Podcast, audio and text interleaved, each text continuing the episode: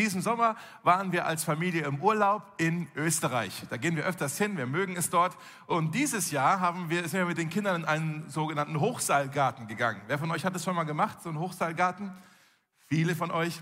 Ähm, und ich fand das super spannend. Die Naemi, die ist jetzt schon 14, die war mutiger, die hat das, glaube ich, auch schon mal mit der Schule gemacht und so. Die ist einfach, die wusste, was zu tun ist.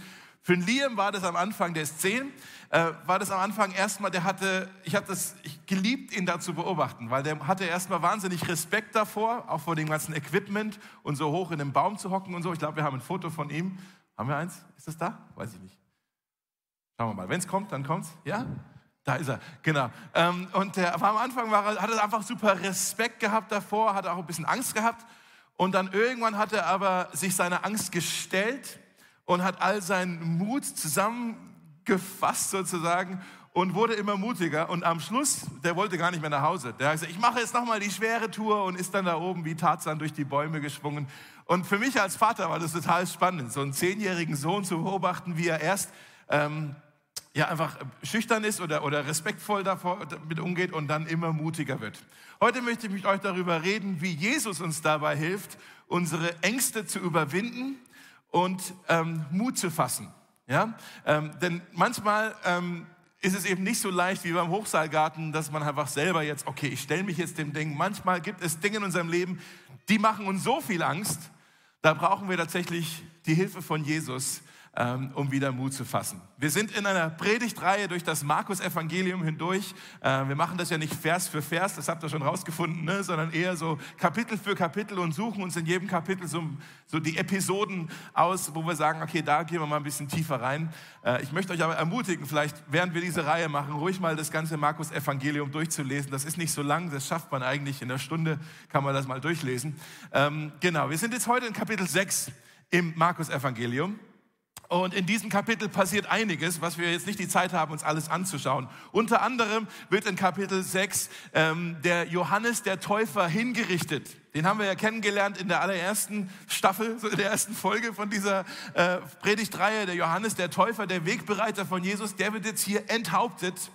Und ich kann mir nur vorstellen, wie, ähm, ja, ich kann es mir eben nicht vorstellen. Es muss krass gewesen sein für Jesus, diese Nachricht dann zu bekommen dass jetzt hier Johannes der Täufer hingerichtet wurde. Ähm, das war ja nicht nur der Cousin von Jesus, sondern es war auch der Wegbereiter von Jesus. Und es heißt sogar in diesem Kapitel, dass Jesus sich, als er diese Nachricht gehört hat, erstmal zurückziehen wollte mit seinen Jüngern. Die wollten sich erstmal wieder ein bisschen sammeln und mit dieser Neuigkeit erstmal zurechtkommen. Aber wie so oft bei Jesus ist die Menschenmenge, die halt Jesus toll fand, die sind ihnen hinterhergegangen. Selbst in diesem äh, Moment konnten sie nicht für sich sein. Und dann liebe ich das aber an Jesus, dass er zum scheinbar ungünstigen Zeitpunkt sich trotzdem Zeit nimmt für die Menschen. Sehen wir hier, dass als die Menschenmenge dann kommt, dann schickt er sie eben nicht weg, sondern er nimmt sich Zeit für sie. Er, er, er, heilt Menschen und er predigt und er hat wieder einen vollen Tag, wo er einfach den Menschen dient und ihnen vom Reich Gottes erzählt. Und dann wurde es immer später und die Leute wollten immer noch nicht nach Hause und die wurden aber auch immer hungriger und keiner hatte was zu essen bei, dabei. Und dann ist dann dieses Wunder passiert, diese sogenannte Speisung der 5000. Hatten wir auch an einem anderen Sonntag schon mal drüber gesprochen, dass Jesus aus fünf Broten und zwei Fischen, dieses Essen hat er so vermehrt, dass wirklich 5000 Menschen beziehungsweise 5000 Männer plus Anhang, plus Frauen und Kinder, also es waren mehr als 5000, die wurden alle satt. Ja? Äh, ein krasses Wunder. Und jetzt steigen wir ein, weil gleich danach passiert schon das nächste Wunder. Falls ihr eure Predigtzettel habt, könnt ihr die mal raussuchen. Ansonsten hier auf den Bildschirmen mitlesen für euch zu Hause. Wir sind jetzt Kapitel 6, Vers 45.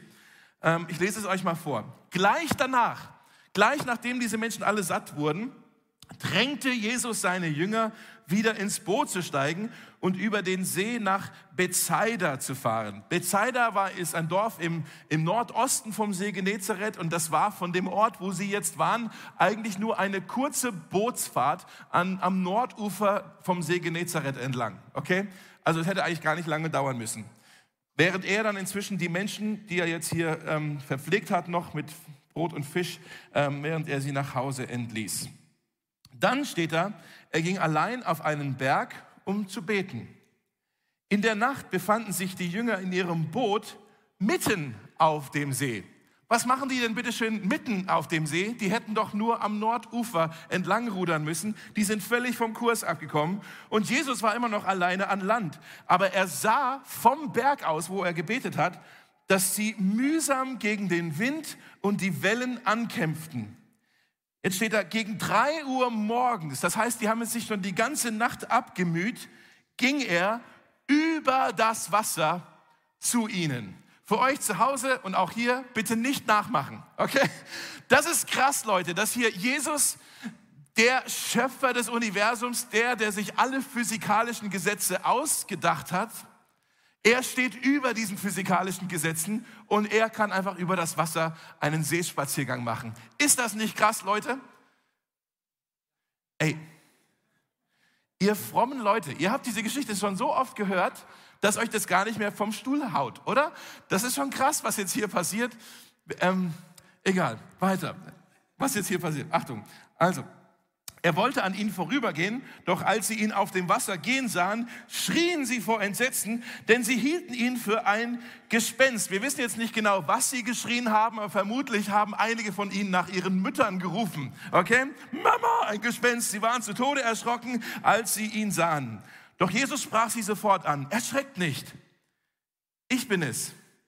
Ibims, ne? Ich bin es. Habt keine Angst. Und dann stieg er ins Boot und der Wind legte sich. Sie staunten über das, was vor ihren Augen geschah. Sie hatten noch immer nicht begriffen, was das Wunder mit der Brotvermehrung bedeutete. Also die waren immer noch perplex vom letzten Wunder. Jetzt passiert schon wieder das nächste Wunder. Das ging alles ein bisschen zu schnell für sie und deshalb heißt es, ihre Herzen waren verhärtet und sie glaubten nicht. Ist das nicht krass? Die haben jetzt hier so viel erlebt mit Jesus und jetzt glaubten sie nicht oder sie glaubten nicht, was jetzt hier gerade passiert war. Sie konnten es nicht fassen. Bei der Überfahrt kamen sie dann ans Ufer nach Genezareth. Das ist ein Dorf an der Westseite des Sees. Sie wollten eigentlich in den Nordosten und jetzt landen sie im Westen. Ihr merkt, sie sind völlig vom Kurs abgekommen und dort legten sie an. Habt ihr auch manchmal das Gefühl, ähm, dass ihr von überall, von, von allen Seiten nur Gegenwind bekommt. Kennt ihr das? Kennt ihr das Gefühl, dass ihr euch vielleicht abmüht und ihr kommt nicht vom Fleck? Vielleicht sogar die ganze Nacht euch abmüht oder ein ganzes Jahr lang euch abmüht, ein ganzes Jahrzehnt euch abmüht und ihr kommt einfach nicht vom Fleck. Kennt ihr das Gefühl, dass ihr irgendwie vom Kurs abgekommen seid und jetzt seid ihr irgendwo mitten im Dunkeln, völlig orientierungslos und ihr wisst überhaupt nicht, wo ihr hin müsst? Kennt ihr das Gefühl, dass ihr gefühlt so alleine auf hoher See seid in einem Sturm und Gott scheint weit entfernt zu sein? Kennt ihr das? Manche von euch, ihr geht gerade durch stürmische Zeiten hindurch. Vielleicht äh, ist es ein gesundheitlicher Sturm, vielleicht ein finanzieller Sturm, vielleicht äh, ein zwischenmenschlicher Sturm, dass es irgendwo in der Beziehung total geknallt hat bei euch. Vielleicht ein emotionaler Sturm, ein geistlicher Sturm vielleicht. Ja? Ihr geht gerade durch einen Sturm durch und ihr fühlt euch vielleicht genauso wie diese Jünger in dem Sturm. Ihr fühlt euch ähm, erschöpft, ihr seid äh, frustriert, ihr seid genervt mit der Situation, ähm, ihr seid ein bisschen durcheinander auch. Was soll das Ganze hier? Wo ist jetzt Jesus? Kennt ihr das? Manche von euch, ihr seid genau gerade in einem Sturm. Ich bin so froh, dass ihr hier seid. Ich glaube, ihr habt einen guten Sonntag ausgewählt, um in den Gottesdienst zu kommen. Ähm, was machen wir, wenn wir in einem Sturm sind? Wir stellen uns eigentlich sofort die Frage, wie bin ich denn hier gelandet? Ne? Wie bin ich denn in dieses Schlamassel gekommen? Wie bin ich in diese Situation gekommen? Ich bin mir sicher, die, ähm, die Jünger haben sich genau die gleiche Frage gestellt. Wie sind wir denn bloß in diesen Sturm geraten? Ach so, Jesus hat uns doch in diesen Sturm geschickt. Jesus hat uns doch hier das Ganze eingebrockt. Das ist schon, seid ihr da auch drüber gestolpert, über diesen allerersten Satz? Da heißt es gleich danach, drängte Jesus seine Jünger. Ist das nicht komisch? Jesus drängte seine Jünger ins Boot zu gehen, nachdem sie hier die Speisung der 5000 erlebt haben. Ich stelle mir das so ein bisschen jetzt mal praktisch vor. Die Menschen haben jetzt alle sind alle satt, alle Geschirr wurde eingesammelt, keine Ahnung, wie das war, ja, und okay, äh, wer hat Spüldienst, keine Ahnung. Jesus sagt, Jünger, kommt mal her, ihr zwölf, und dann sagt er, Jünger, ich möchte, dass ihr jetzt schon mal ins Boot steigt und schon mal vorauspaddelt und ihr geht schon mal voraus nach Bethsaida und ich treffe euch dann dort morgen früh. Dann haben die bestimmt gedacht, ja, aber Herr, wie wirst du denn dann dahin kommen, wenn wir jetzt das Boot schon mitnehmen und vorausrudern? Hat Jesus vielleicht gesagt, ich habe schon meinen eigenen Transport organisiert? ja? Und sie haben vielleicht immer noch gesagt, ja, macht es nicht mehr Sinn, wenn wir jetzt hier einfach mit dir die Nacht hier äh, auch hier bleiben und dann gehen wir morgen alle früh mit deinem Transportmittel vielleicht dann dorthin. Äh, und, und, und, und, Herr, wir haben hier auf unserer Wetter-App haben wir eine Sturmwarnung. Ja? Vielleicht ist es keine gute Idee, wenn wir heute Abend noch aufs Wasser rausgehen. Wir, manche von uns sind Fischer, wir kennen uns hier aus. Vielleicht ist es keine gute Idee. Und Jesus sagt, geht jetzt ins Boot. Ja? Er drängte sie richtig. Ist das nicht krass, als ob er sie zwingen musste, ins Boot zu gehen? Und das ist so krass, weil die Jünger, die hatten ja eigentlich einen, guten, so ein großes Privileg, dass sie mit Jesus unterwegs sein durften und sie hatten so einen Platz in der ersten Reihe, oder? Sie dürften die ganzen Wunder alle miterleben. Das muss ja krass gewesen sein. Sie dürften die ganzen Predigten und die ganzen Gleichnisse alle hören. Das muss auch so spannend für die gewesen sein, einfach Zeugen von dem allen gewesen zu sein. Aber Jesus, der hatte ein größeres Ziel für seine Jünger, anstatt dass sie nur Zuschauer sind. Er wollte, dass sie Teilhaber sind. Versteht ihr? Er wollte, dass sie nicht nur Zeugen sind des Reiches Gottes, sondern dass sie einmal Mitgestalter werden im Reich Gottes. Und wenn sie Mitgestalter werden sollen, dann müssten sie Männer sein, die einen mutigen Glauben haben. Und als Jesus sie berufen hat, da waren sie noch nicht Männer mit einem mutigen Glauben. Das waren stinknormale Leute, die waren noch nicht besonders äh, so Glaubenshelden, ja. Deshalb wusste Jesus, er muss ihren Glauben formen, er musste sie gestalten, er musste sie verändern, er wollte sie wirklich zu Jüngern machen, die nachher einen mutigen Glauben haben, damit sie Mitgestalter sind. Und es hört sich jetzt vielleicht ein bisschen widersprüchlich an, aber eine Nachfolge, die nur daraus besteht, dass wir Highlights sehen, wird keine starken Jünger hervorbringen. Eine Nachfolge, die nur aus Highlights besteht, auch nur aus, nur aus Wundern und toll und hier wird keine starken Jünger hervorbringen. Jesus wusste das. Er wusste, seine Freunde brauchen auch noch andere ähm, Erfahrungen mit ihm, damit wirklich ein starker Glaube in ihrem Herzen äh, geformt wird. Der, der Glaube, der starke Glaube, der wird eben nicht nur geformt in irgendeinem Bibelkreis, und auch nicht nur in einem Heilungsgottesdienst. Der starke Glaube wird vor allem im Sturm geformt. Denn im Sturm, das ist der Ort, wo wir es wirklich lernen, Jesus noch viel tiefer zu vertrauen. Und deshalb schickt uns Jesus manchmal in einen Sturm. Manchmal schickt uns Jesus in eine Situation, in die wir überhaupt nicht hinein wollen, weil er dort etwas in uns formen kann, was wir selber gar nicht erzeugen könnten. Kapiert ihr das? Jesus schickt uns manchmal in einen Sturm, in eine Situation, in die wir gar nicht selber hinein wollen, weil er dort etwas in uns gestalten, etwas hervorbringen kann, etwas formen kann, was wir selbst gar nicht ähm, erzeugen könnten. Und ähm, das Problem ist, wir verwechseln oft die Entwicklung mit Bestrafung. Wenn Jesus etwas in uns entwickeln möchte, ist es was anderes, als wenn er uns für irgendetwas bestrafen würde. Er bestraft uns nicht, denn die Strafe liegt auf ihm. Wir haben Frieden, äh, Frieden mit Gott. Es gibt nun keine Verdammnis mehr für die, die in Christus sind. Wir werden nie bestraft werden von ihm. Aber wir denken manchmal, oh, ich bin in einem Sturm, jetzt werde ich hier bestimmt bestraft von Jesus. Es ist ein Unterschied zwischen Entwicklung und Bestrafung. Müssen wir kurz drüber reden. Bestrafung hat immer was damit zu tun, dass du Konsequenzen spürst. Entwicklung hat was damit zu tun, dass Potenzial in dir geformt wird. Bestrafung hat immer was damit zu tun, was in der Vergangenheit passiert ist. Entwicklung hat was damit zu tun, was in der Zukunft vielleicht möglich sein wird. Bestrafung ist motiviert durch Wut. Entwicklung ist motiviert durch Liebe. Versteht ihr den Unterschied? Und deshalb schickt uns Jesus manchmal in einen Sturm hinein und er sagt, okay, das fühlt sich jetzt vielleicht nicht gut an, aber es ist wirklich gut für euch.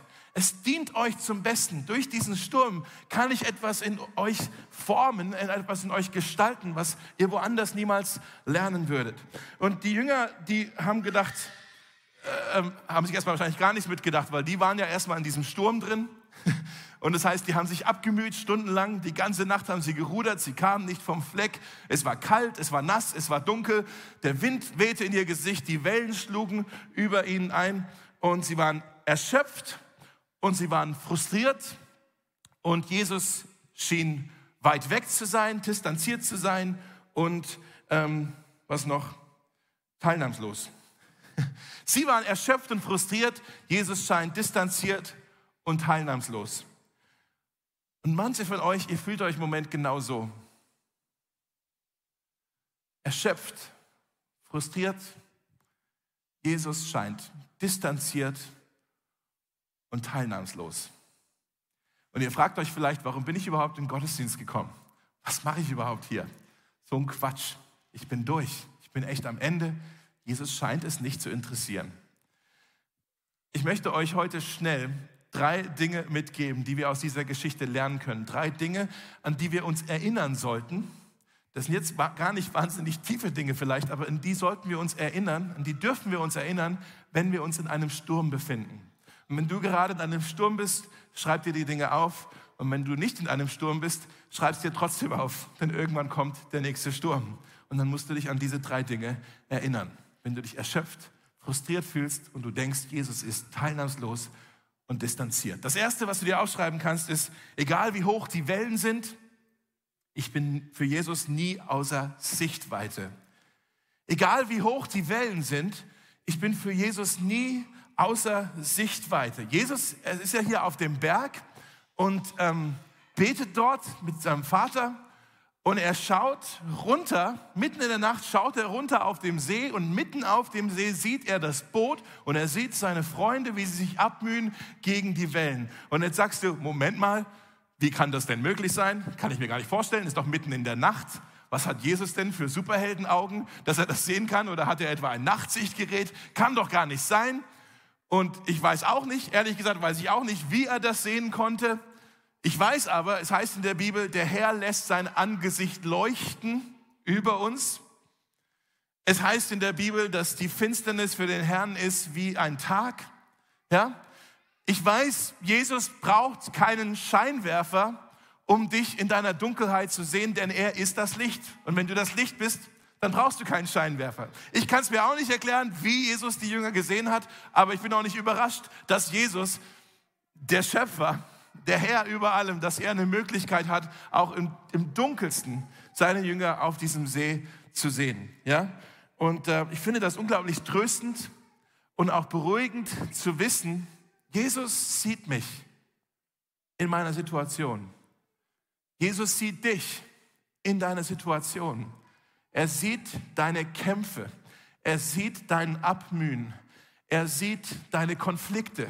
Er sieht deine Müdigkeit, er sieht deinen Stress, er sieht deine Sorgen, er sieht deine Trauer, er sieht dein, dein Herzbruch. Er sieht das alles und er schaut aufmerksam und wohlwollend zu. Und nicht nur das, er redet mit deinem Vater darüber.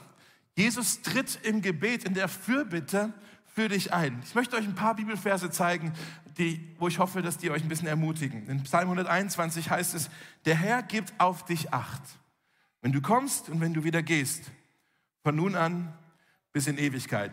Dieser Vers ist ein bisschen lustig, wenn man sich jetzt vorstellt, dass die Jünger mit ihrem Boot auf den Wellen sind. Und das ist so, uh, sie kommen und gehen wieder. Ah, da sind sie wieder. Okay, finde nur ich lustig. Okay. Ein Kommen und Gehen. okay, weiter. Sprüche 15, Vers 3. Sprüche 15, Vers 3. Die Augen des Herrn sind überall er blickt auf den Bösen und auf den Guten. Leute, das müssen wir kapieren. Jesus sieht, was los ist in unserer Welt. Jesus sieht auch, was los ist in deiner Welt. Er, seine Augen haben alles im Blick. Und dann Römer 8, Vers 34, Christus, er, Jesus, er sitzt an Gottes rechter Seite und er tritt für uns ein. Das ist so tröstend. Wenn ich im Sturm bin, ist Gott auf dem Thron. Wenn ich im Sturm bin, sitzt Jesus auf dem Thron. Und er wacht über mich und er, und er redet mit dem Vater über mich und ich, das ist ihm nicht egal. Er, er ist interessiert an dem, was los ist in seinem Leben. Jetzt sagst du schön und gut, aber was bringt mir das, dass einer zuschaut, während ich hier im Sturm bin? Das Zweite, was du dir aufschreiben kannst, ist, egal wie stark der Wind weht, ich bin für Jesus nie außer Reichweite. Nicht nur außer Sichtweite, sondern auch außer Reichweite. Egal wie stark der Wind auch weht, ich bin für Jesus nie außer Reichweite. Ich bin für ihn nie unerreichbar. Ich bin für ihn nie ein hoffnungsloser Fall. Ich bin für ihn nie eine Überforderung. Im Psalm 93, Vers 4 heißt es, stärker als das Donnern gewaltiger Wasser, größer als die Wogen des Meeres ist der Herr in der Höhe. Wisst ihr, was das heißt? Du wirst nie einen Sturm erleben, der stärker ist als Jesus. Du wirst nie in deinem Leben einen Sturm erleben, der stärker ist als Jesus. Egal wie sehr der Wind auch weht, du bist für ihn nie außer Reichweite. Kein Sturm kann dich von ihm so weit abdriften lassen, dass er dich nicht mehr erreichen kann. Okay? Die Jünger, die wussten das eigentlich, denn die hatten ja schon mal ein Sturmerlebnis gehabt mit Jesus. Das lesen wir in Markus Kapitel 4. Äh, damals gab es auch einen Sturm und Jesus war mit ihnen im Boot und er ist eingeschlafen. Der hat so ein bisschen, ach, ist das schön, die Wellen, ja. Und war das so, vielleicht war er auch so durch, weil er den ganzen Tag Ministry gehabt hat und so, und war einfach fertig und hat geschnarcht und geschlafen und die haben sich abgemüht und sie dachten, sie werden kentern und Jesus schläft einfach. Und die konnten es gar nicht fassen, was schläft er denn jetzt, während wir uns hier abmühen? Und dann haben sie ihn geweckt und Jesus steht auf und sagt nur, ach Leute, wirklich? Und sagt zum Wind, Psst, und Ruhe war. Ja. Krass. Jesus, die Jünger haben das eigentlich schon lernen müssen, dass Jesus stärker ist als jeder Sturm, dass Jesus nur ein Wort sprechen braucht und die Wellen werden wieder glatt und Ruhe ist. Ja? Das, der Unterschied damals war, Jesus war ja mit ihnen im Boot dabei. Dieses Mal war Jesus nicht dabei. Der hat sie alleine vorausgeschickt und sie waren jetzt alleine hier im Boot und sie mühten sich ab und die ganze Nacht mühten sie sich ab und sie wurden echt immer erschöpfter und das Ufer war immer noch genauso weit weg wie vorher und sie haben es irgendwie nicht geschafft, irgendwo an Land zu kommen. Sie konnten sich nicht selber retten. Und dann, während sie sich so abmühten und sich nicht selber retten konnten, hat Jesus sich von dem Ort, wo er mit dem Vater war, auf den Weg gemacht. Wisst ihr, worauf ich hinaus möchte?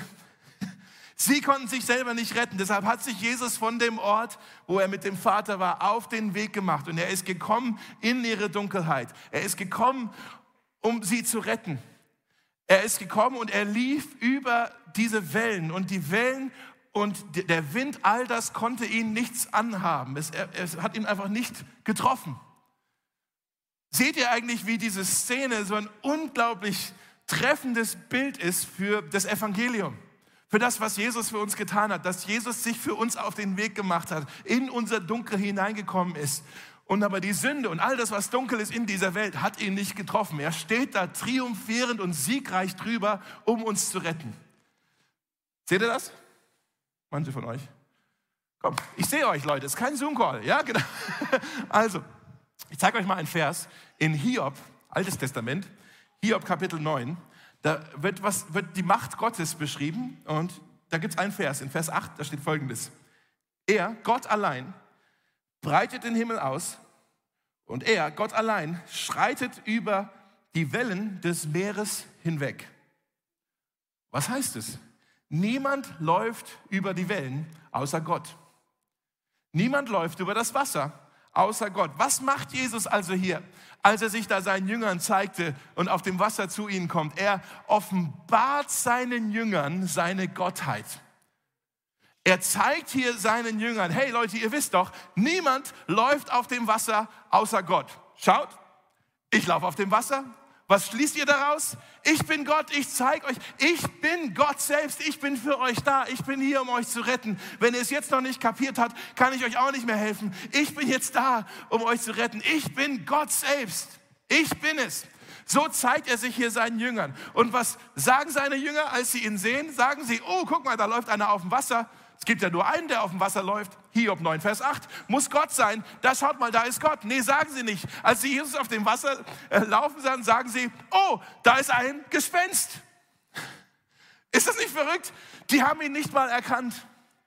Die haben, die haben ihn nicht erkannt, die dachten, da wäre irgendein Wassergespenst, irgendein Lochnest, keine Ahnung, was sie gedacht haben oder warum sie darauf kamen, dass sie, oh, da ist ein Gespenst. Ja? Ich glaube, alle haben es, außer Thomas. Thomas, Thomas ist ja immer der Zweifler Er sagt, nein, ich glaube nicht an Gespenster, kann nicht sein. Aber alle anderen total in Panik geraten. Ja. Und, ähm, äh, und sie haben ihn nicht erkannt. Und das passiert ihnen öfters. Wir sehen das öfter mal in, in dem Neuen Testament, dass die Jünger Jesus nicht erkannt haben. Nach der Auferstehung haben sie ihn mehrmals nicht erkannt. Warum? Weil ihr Herz voller Trauer war. Konnten sie ihn nicht erkennen. Hier in dieser Geschichte konnten sie ihn nicht erkennen, weil ihr Herz voller Angst war. Wisst ihr, was das heißt? Manchmal können unsere äh, Emotionen wie so ein Film sein über, unsere, über unseren Augen, dass wir gar nicht mehr richtig sehen können und gar nicht erkennen können, wenn Jesus zu uns kommt. Unsere Gefühle und Emotionen, gerade wenn sie so, unsere Emotionen so durchgeschüttelt wurden, ähm, von dem Sturm vielleicht, dann ist es wie so, wie so ein Filter und wir können Jesus gar nicht erkennen, wenn er auf uns zukommt. Passiert uns auch, okay? Was macht jetzt Jesus mit den Jüngern, die ihn nicht erkennen? Ähm, wenn ich Jesus wäre, ähm, okay, wenn ich Jesus wäre in dieser Situation, ich hätte mir ja ein bisschen den Spaß draus gemacht jetzt. Dass, uh, die denken, ich bin ein Gespenst. dann wäre ich erstmal so, uh, ich bin ein, ja. Macht Jesus nicht, ja? hätte ich gemacht. Wenn ich Jesus wäre, vielleicht hätte ich mir auch nicht den Spaß draus gemacht, sondern ich hätte vielleicht, äh, ich wäre, ehrlich gesagt, ich wäre, glaube ich, ein bisschen frustriert mit denen. Ich wäre ein bisschen genervt mit denen.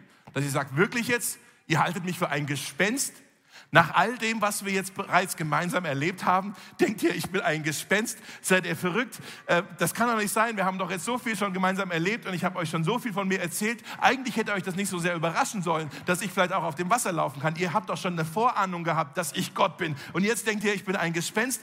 Was ist los mit euch? Ihr seid zu nichts zunutze. Ich suche mir andere Jünger, raus aus dem Boot. Ich suche mir neue Jünger. Ja, mit euch ist ja nichts anzufangen. So hätte ich vielleicht reagiert. Ja? Aber das macht Jesus nicht. Jesus macht sich keinen Spaß draus. Jesus ist auch nicht genervt mit ihnen. Er nimmt sie ernst und er nimmt auch ihre Ängste ernst.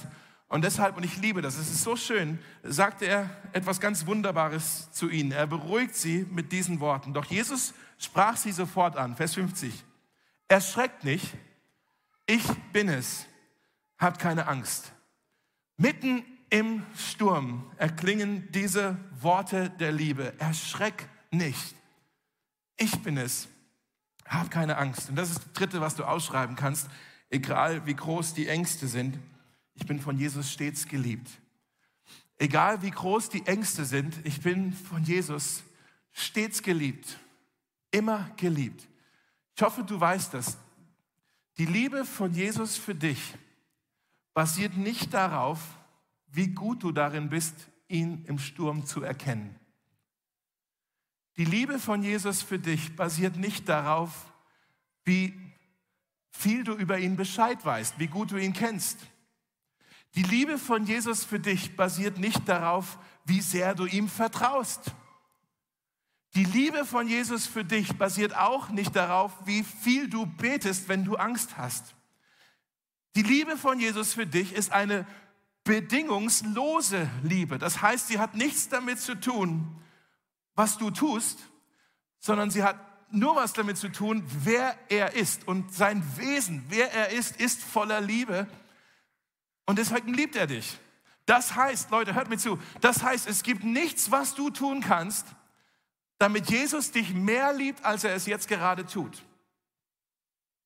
Heißt auch, es gibt nichts, was du tun kannst, oder wo du es vermasseln kannst, damit Jesus dich weniger liebt, als er es jetzt gerade tut. Seine Liebe für dich ist eine Konstante. Sie ist stets gleich. Sie ist immer da. Und aus Liebe schickt Jesus seine Jünger in den Sturm.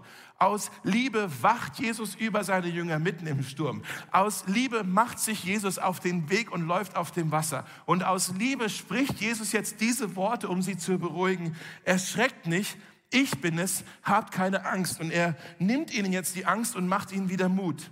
So wie Liam im Hochseilgarten. Die Angst wird ihm irgendwann genommen und er bekommt langsam wieder Mut. Ja, er erschreckt nicht. Ich bin es, habt keine Angst. Vielleicht können wir diesen Vers kurz auf der Leinwand lassen, auf der Leinwand, auf dem Bildschirm, auf dem Fernseher, auf dem Tageslichtprojektor. Also vielleicht können wir diesen kurz hier stehen lassen. Denn diese drei Sätze, die sind so schlicht, aber die müssen wir uns kurz anschauen. Erschreckt nicht, ich bin es, hab keine Angst. Das ist der erste und der dritte Satz. Erschreckt nicht, hab keine Angst. Das ist eigentlich so eine leere Ermutigung, wenn nicht der Satz in der Mitte wäre. Ohne den Satz in der Mitte ist das wertlos, was da steht. Erschreckt nicht, hab keine Angst. Ah, ja, warum denn? Ich bin es. Ach so, ich bin es. Leute, die Angst wird uns genommen, das, der Schrecken wird uns genommen, wenn wir kapieren und verstehen, wer es ist, der da im Sturm uns zur Seite steht.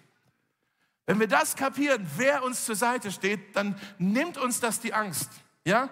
Ich bin es, das ist der Schlüssel. Diese drei Worte, die sind unglaublich kraftvoll, die ändern alles. Und leider ähm, in der deutschen Übersetzung von dem Vers ähm, trifft das eigentlich nicht die Tiefe und die Connection, die diese drei Worte eigentlich kommunizieren wollen. Auf Griechisch ego eimi, ich bin es, das ist der Name Gottes im Alten Testament.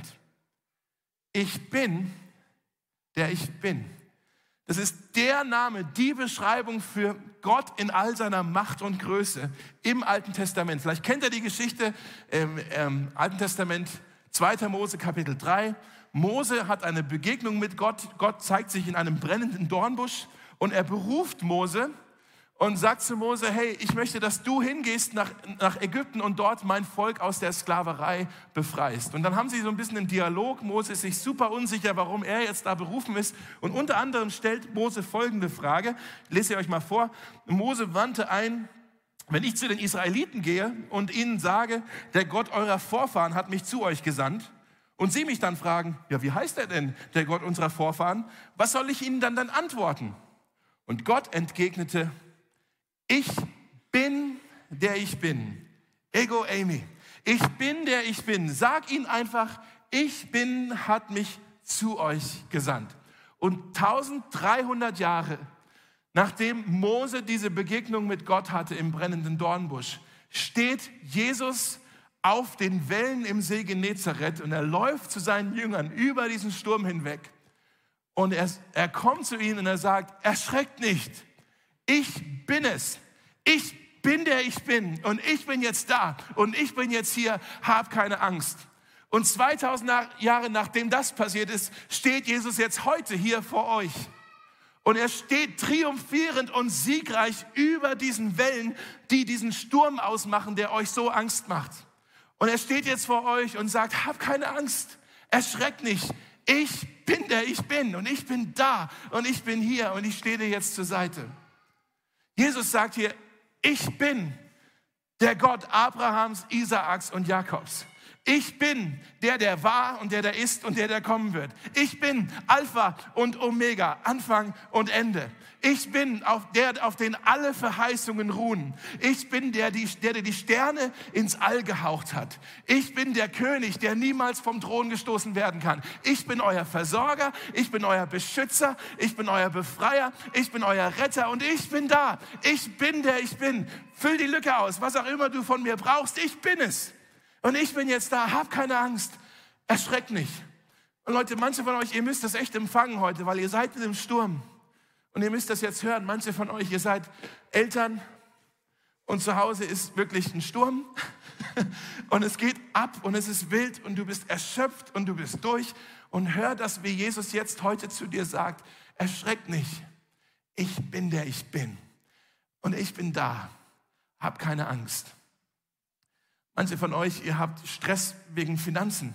Alles wird immer teurer und ihr wisst gar nicht mehr, ob und wie ihr die nächsten Mieten bezahlen sollt. Jesus kommt jetzt zu euch und sagt, hey, erschreckt nicht, hab keine Angst, ich bin der ich bin, ich bin da und ich bin hier. Manche von euch, ihr habt äh, gesundheitliche Probleme und ihr äh, wisst gar nicht, wie das alles ausgehen wird. Ihr habt Angst vor dem nächsten Arztbesuch und was die Diagnose sein wird. Jesus kommt zu dir jetzt. Hör das, empfang das. Und er sagt zu dir, erschreck nicht. Ich bin der ich bin. Ich bin da, ich bin hier. Hab keine Angst. Manche von euch, ihr habt ähm, einen unerfüllten Kinderwunsch und ihr sehnt euch danach, endlich Familie zu sein und es klappt einfach nicht. Empfangt das jetzt von Jesus. Erschreckt nicht. Ich bin der ich bin. Ich bin da, ich bin hier. Habt keine Angst. Manche von euch, ihr habt Stress in euren Beziehungen in euren, vielleicht in der Ehe oder irgendwo in der Beziehung, vielleicht ein Vertrauensbruch, ein Wortbruch und ihr fühlt euch verletzt, vielleicht betrogen, vielleicht wurdet ihr betrogen. Hört das jetzt von Jesus. Erschreckt nicht. Ich bin der ich bin. Ich bin da, ich bin hier. Hab keine Angst. Manche von euch, ihr trauert um einen lieben Menschen und ihr vermisst ihn so sehr und es tut weh und ihr fühlt euch übel und ihr wisst nicht, wie ihr irgendwie wieder mal funktionieren könnt. Jesus kommt und sagt, erschreck nicht. Ich bin der ich bin. Ich bin da. Ich bin hier. Hab keine Angst. Seht ihr, wenn ihr in einem Sturm seid, wenn wir in einem Sturm sind, dann sind wir für Jesus nie außer Sichtweite. Wir sind nie außer Reichweite. Und wir sind stets in seiner Liebe. Und wenn wir das kapieren, dass er da ist, in seiner Liebe, dann nimmt uns das den Schrecken, dann nimmt uns das die Angst und wir können wieder Mut fassen. Ich möchte gern für euch beten. Die Band kann schon mal nach vorne kommen. Ähm, vielleicht darf ich euch bitten, was ganz Mutiges zu tun. Du musst nichts sagen oder nichts tun, aber wenn du sagst, boah, in meinem Leben ist gerade ganz schön stürmisch, ich muss das hier empfangen von Jesus. Ich brauche diesen Jesus, der zu mir kommt, über diese Wellen hinweg, siegreich und triumphierend, der jetzt in meinen Sturm kommt und in mein Boot einsteigt. Und das ist ja das Schöne in der Geschichte. Sobald Jesus im Boot eingestiegen ist, haben die Wellen wieder aufgehört. War Ruhe, ja? Das passiert leider nicht immer sofort so, aber ich, ich bete dafür. Ich habe da heute Morgen auch dafür gebetet, dass heute vielleicht ein paar Stürme gestillt werden beim Mosaik. Und äh, wenn du gerade stürmische Zeiten hast und äh, einfach in dieses Gebet mit eingeschlossen werden möchtest, kann ich dich bitten, was ganz Mutiges zu tun, einfach aufzustehen.